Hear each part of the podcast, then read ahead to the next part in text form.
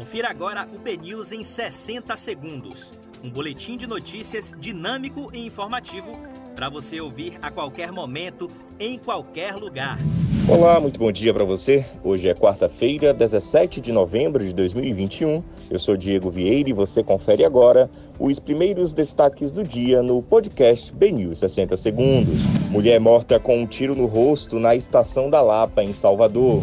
Polícia Rodoviária Federal contabiliza cerca de 50 acidentes em quatro dias de operação durante o feriadão da proclamação na Bahia. Ônibus com romeiros bate e três morrem na volta de Bom Jesus da Lapa. Salvador antecipa mobilização nacional para reforço da vacina contra a Covid-19. João Roma é renomeado ministro em 24 horas. Com 31 votos, desembargador Nilson Castelo Branco é eleito presidente do Tribunal de Justiça da Bahia. Oposição quer convocar aras no Senado para cobrar ações após CPI da pandemia. Para você obter mais detalhes sobre essas e outras notícias, acesse bnews.com.br.